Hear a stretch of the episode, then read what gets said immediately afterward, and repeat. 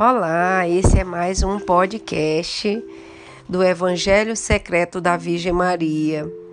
Um manuscrito até agora desconhecido que desvenda aspectos inéditos da vida do Cristo, que reúne as experiências mais íntimas de sua mãe Maria. Estou no capítulo, nos últimos capítulos da retaguarda, continuação. Embora aquele encontro com meu filho tenha durado pouco, diz Maria. Pude falar-se com certa calma. Aproveitei para perguntar sobre sua alma, sobre sua paz. Notei que ele estava cansado. Percebi que estava um pouco decepcionado, embora estivesse no início da sua aventura. Não, não se poderia dizer que havia se metido naquela confusão, ignorando a natureza humana. Já tínhamos lhe falado de seu pai José o prevenir havia muito tempo. Os homens pedem milagres pequenos, aqueles que ele quer dar o maior dos milagres, o de saber que Deus existe, que é amor para cada um de nós. Porém, uma coisa é conhecer os homens teoricamente, e outra, submeter a esse banho do egoísmo que te rodeia quando começa a dar e a dar-te. Disse-me que tinha a impressão de ser como um grande pão que se coloca na praça para dar de comer aos famintos. Cada um leva o seu maior pedaço que consegue arrancar, sem preocupar-se com a sorte do pão, nem com os motivos que existe para ali esteja a seu alcance. Compreendi que aos poucos estava começando a lhe tirar a vida e que cada milagre era não só uma prova de seu amor, e um sinal do poder de Deus que atua por suas mãos, como também uma decepção para ele.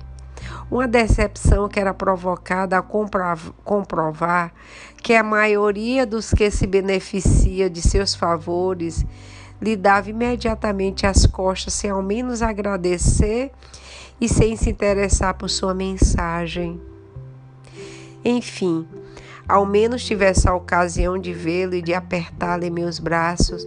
Quando parti, partiste para Cafarnaum, eu permaneci ainda um tempo em Canaã. Embora bem aquela casa, como te disse, pouco depois Manassés ficou doente e eu quis ficar ao lado de Lia. Ela conhecia a capacidade de meu filho de fazer milagres, inclusive comprovara que minhas orações eram ouvidas pelo Altíssimo. A vida de seu filho Levi era prova disso. Sem dúvida havia notado como eu que Jesus estava esgotado. Contudo, lhe perguntei: Quer que eu mandemos um recado a Cafarnaum? Quem sabe pode curar-o à distância, como fez com o filho do funcionário real. Ficou em dúvida, mas pelo amor que sentia por seu marido, não tardou em responder com um suave sorriso. Maria reza tu, mas não peça a Deus que lhe dê a vida a Manassés e que atrase sua morte. Pede que se faça sua vontade e que, sendo possível, se tiver que morrer, que morra em paz e sem sofrimento. Eu então a abracei e a convidei a rezar comigo. Depois fomos juntos até a cama do moribundo. Ainda estava lúcido. Não me atrevi a fazer em sua testa os sinais que havia visto Jesus fazer sob a fronte de seu pai e de sua avó, que continuava misteriosas para mim. Mas peguei sua mão trêmula e lhe falei do céu. Disse-lhe que o mais importante da mensagem que meu filho estava pregando era que Deus existia e que não era exatamente como nos havia contado, porque, além de todo-poderoso, era o Pai Disse-lhe também que o céu estava aberto a todos aqueles que havia feito bem, e que quando o Senhor assim o dispusesse, ele poderia estar acompanhado. Abraão no seio dos justos, mas que essa etapa também era transitória, pois a misericórdia de Deus não tardaria em manifestar-se para nos redimir dos nossos pecados. Ele me olhou com os olhos já quase escuros, e, e, e, me agradeceu por ter iluminado suas últimas angústias com minhas palavras e abençoado seu lar com minha presença. Depois dirigiu-se à sua mulher e a abençoou. Por último, mandou chamar seus filhos e netos e lhe suplicou, com o último fio de voz que lhe restava, que cuidasse de mim, que tivesse as portas sempre abertas para mim e para meu filho. Assim dormiu no Senhor e descansou em paz. Confesso-te, João, que eu mesma meditei surpresa quando pude estar só sobre o que havia dito a Manassés. Era algo que me saía de dentro, que sem dúvida havia colocado por meu filho no meu íntimo, mas que nem eu mesma conseguia entender totalmente. Mais tarde, após a morte e a ressurreição, ressurreição do meu filho Jesus e a vinda do Espírito Santo em Pentecoste, pude compreender o profundo significado do que então já sabia. Mas, mas instituí sim que aquilo era novo e era uma mudança muito grande em relação a que nos havia enviado, ensinado até então. E soube que era bom, porque aquele homem justo morrera em paz. Meu filho não veio a Canaã para os funerais de Manassés. Enviou três de vós como mensageiro seu. Estava muito ocupado em Cafarnaum e preparava-se para voltar a Jerusalém. Não foi fácil para mim entendê-lo. Eu era sua mãe, minhas coisas que parecia muito importante, por isso achava serem importante para ele também. Doía que não estivesse ao meu lado e também ao lado daquela boa família a qual tanto devíamos. Doía-me que não tivesse feito o milagre para curar Manassés, quando fazia para desconhecido, e mais ainda que não tivera o tempo para viajar a Canaã e estar presente às honras fúnebres daquele bom homem. Sem dúvida, lembrei-me daquela cena do templo tantos anos atrás, quando era menino e deixava seu pai e a mim para permanecer ali discutindo com os doutores. Tenho que me ocupar das coisas de meu pai, disse-nos quando o encontramos. Sim, ele tinha que se dedicar ao que era seu, que na realidade é melhor para mim, para ali, para o falecido marido. Ele tinha que se dedicar às coisas de seu pai, embora me custasse entender porque essas coisas não coincidiam com as minhas. Mas tudo aquilo foi bom para o meu espírito, porque me situava outra vez no ministério e desse ministério me encontrava com Deus, um Deus a quem eu também o chamava de Pai. Embora sempre tivesse a sensação de que era outra coisa além disso. Quer dizer, chamava de pai pensando em mim, mas existia com ele uma relação semelhante, a menos da distância de esposo e esposo que possuem um filho em comum. Então, João, os três escassos anos de trabalho evangelizador, como chamais agora de meu filho, foram para mim anos de sofrimento. Um sofrimento que quisera aliviar estando a seu lado, como vós estáis, inclusive como fazia algumas mulheres que o seguiam e o ajudavam com seus bens.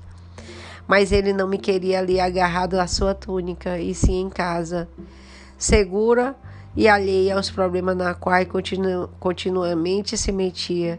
Sabia da minha dor pela separação, mas também que eu sofria mais se presenciasse os insultos que às vezes lhe dirigiu, as ameaças que pesavam sobre ele, as conspirações que seus inimigos tramavam.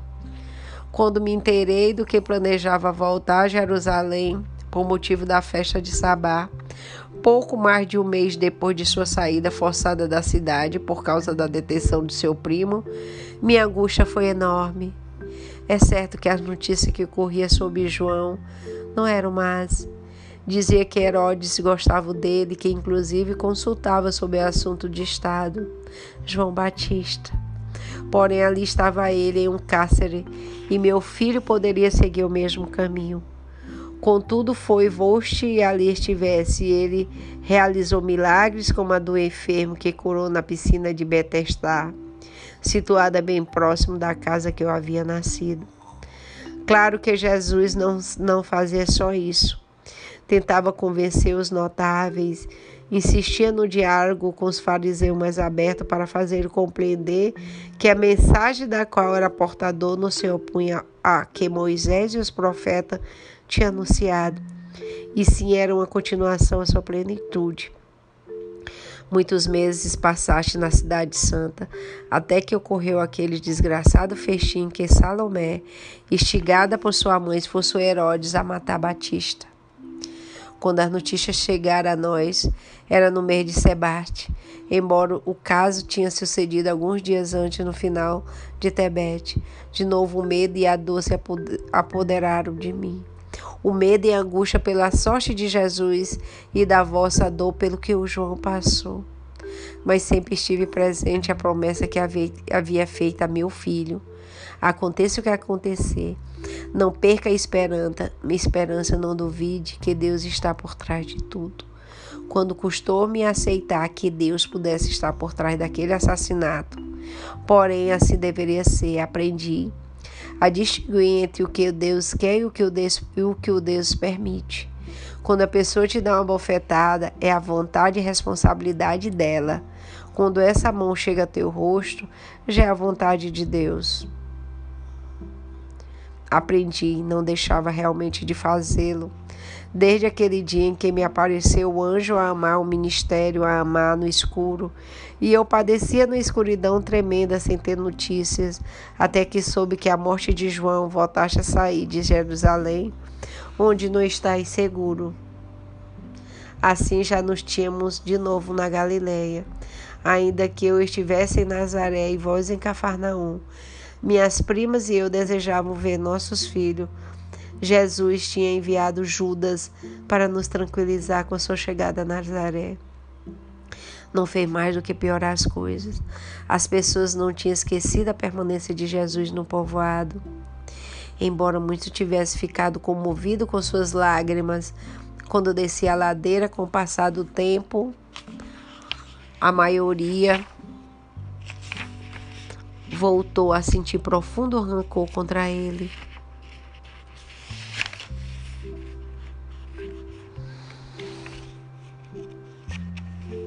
Contra ele. Acima de tudo, considerava um desprezo imperdoável sua recusa em realizar ali algum milagre, especialmente porque não parava de chegar notícia de que fazia deste, neste ou naquele lugar. Assim, sua popularidade em Nazaré era menor do que em toda a Galiléia. Essa pressão repercutia toda a sua família, especialmente sobre seus primos. À exceção do que os seguia, os demais se sentiam incomodados por ter que suportar as indireções de uns de outros, que o acusavam de ser parente de um apóstata, de alguém que viola, violava o sábado, que tinha pretensões de grandeza, queria modificar os ensinamentos dos nossos antepassados. Eu percebi uma tempestade se formando e não sabia o que fazer, pois havia muito tempo que minhas palavras não eram ouvidas, nem, se, nem sequer entre os meus. Só a minha prima Maria continuava muito unida a mim. E com relação às outras, então poderia aguentar em silêncio suas reprovações e ironias. Então, quando já se passava algumas semanas na nossa ida a Cafarnaum, e depois de estada de Judas no povoado, decidiu-se formar uma comitiva familiar para ir onde estava Jesus e pedir explicações. Dizia que ele não podia fazer o que quisesse porque, com seu comportamento, estava pondo em perigo o resto da família. Devia ser razoável, moderar suas pretensões, submeter os rabinos e chefes do povoado, não provocar e, se possível, beneficiar em algo os seus, como fazia todos aqueles que conseguiam de alguma forma poder influência. Como compreender a João para mim foi um desgosto terrível. Como poderia fazer eu sem que sequer me deixar falar? Só me disseram que eu não poderia acompanhá-los, ou se quisesse permanecer no povoado, não pude negar aí aí com eles. Tinha tanta vontade de vê-lo. Além disso, quem sabe eu poderia medi mediar para evitar um confronto que faria meu filho perder o escasso apoio com quem contava entre os seus. Era inverno, porém aquele dia era suave, já, já avançava a dar os, os campos, começaram a encher de flores. Chegamos a Cafarnaum. E em seguida nos disseram que o mestre, como todos os conheciam no povoado, estava ensinando na casa de um notável. Fomos até lá. A casa estava cheia. Um sobrinho meu perguntou, um dos que esticava o pescoço do lado de fora para captar alguma coisa que ocorria no pátio da casa. De que fala? Não sei de que sinal de Jonas, respondeu o homem, completando a seguir. Diz que os nivitas se levantarão contra nós no dia do juízo, porque eles se converteram com a pregação de Jonas e ele é mais do que Jonas, e contudo não nos convertemos. E diz também que o mesmo fará a rainha do meio-dia, aquela que correu para ouvir Salomão, porque ele é maior do que o Salomão. Mas que Jonas e mais que Salomão, exclamavam indignado meus parentes. Isso já é demais. Voltou louco e se não o detivermos, vai fazer cair a desgraça sobre todos nós, inclusive sobre todo Israel. Ante a agitação, alguns se voltaram e mandaram que se calasse. Está falando de Satanás, calai-vos e deixai escutar. Se não crede, o problema é vosso. Para nós, tudo o que diz é verdade, porque temos visto tantos milagres seus que nem Salomão nem Davi se igualaria a ele. Meus primos protestaram e a agitação em lugar-se de Amainaiká cresceu. Então eles se identificaram: somos sua família, viemos de Nazaré e aqui está sua mãe. Meu coração deu um salto. Como se atreveria a meter naquela confusão? Como se atreveriam a mencionar meu nome, como se eu estivesse de acordo com eles e estivessem dúvidas acerca da, da identidade e da importância do meu filho? Porém, não houve nada a fazer. Apenas se constatou que eu estava ali como ninguém que conhecia a notícia difundiu como um relâmpago. É sua mãe, diziam os outros com referência abrindo-lhe o caminho. Até que alguém conseguiu acercar-se de Jesus, que continuava falando, e disse: Olha aí, fora está tua mãe e teus irmãos, que deseja falar-te. Todos puderam escutá-lo e se voltaram para nós. Estavam quando sofri então João. Eu ainda não o via, longe como estava e legava dentro enorme dor e se acompanhaste de pessoa que não amava nem o entendia, aterro aterrorizando que pudesse duvidar de mim e suspeitasse que eu também, com aqueles que eu criticava, queria adiantar todos e dar explicações. Mas nesse momento eu mesma, bem com os outros, ouvi dizer com a voz tranquila e emocionada: Quem é minha mãe? E quem são meus irmãos? E apontava para voz seus discípulos mais queridos: Este são minha mãe e meus irmãos. Pois todo aquele que cumprir a vontade de meu Pai Celestial será meu irmão, minha irmã e minha mãe. Então o murmúrio cresceu, todos falavam entre si, perguntando o sentido daquelas palavras. Seria de desprezo para sua família, inclusive eu. Será que o mestre acabara de dar outra lição, abrindo a qualquer um a possibilidade de ser um ente chegado, ou estaria querendo dizer, dizer que o que importa da verdade não é o vínculo do sangue, e sim o vínculo que o amor estabelece? A verdade é que não houve tempo para muitos comentários. Jesus já se fazia levantar e abrir as passagens para chegar até mim. Seus primos, tão irritados antes e mais confusos agora, estavam ao meu redor. Meu filho, à vista de todos, com a calma que agora já não abandonava nunca, colocou os braços em meu pescoço e me beijou a fronte.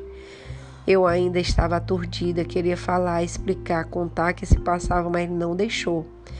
Disse-me ao ouvido: Eu sei de tudo, fica tranquila. Não duvido de ti, assim como não duvida de mim. Tudo isso tem que acontecer.